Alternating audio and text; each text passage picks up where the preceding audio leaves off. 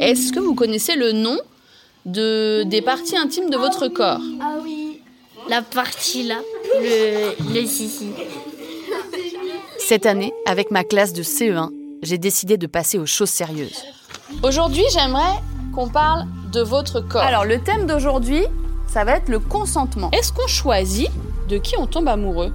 J'ai fait des séances d'éducation à la vie relationnelle, affective et sexuelle. Si pour les garçons c'est le pénis, pour les filles c'est la Consentement, anatomie, stéréotypes de genre, sexisme, violences sexistes et sexuelles, j'ai abordé tous ces sujets avec eux.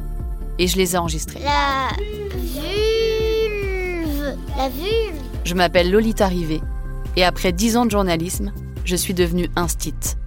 Assez vite, j'ai été confrontée à des réflexions sexistes, à des insultes racistes ou homophobes entre les élèves, voire à des agressions.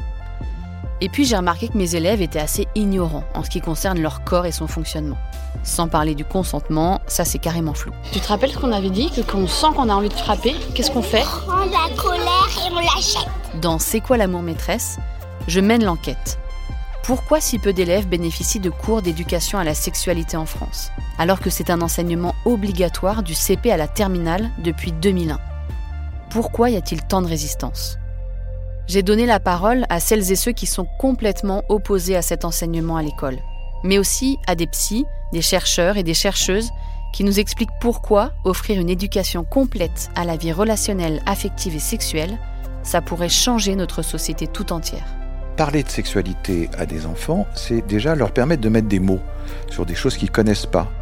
Et une éducation à la sexualité qui est bien ficelée et bien réfléchie contribue à ouvrir bien grand le champ des possibles.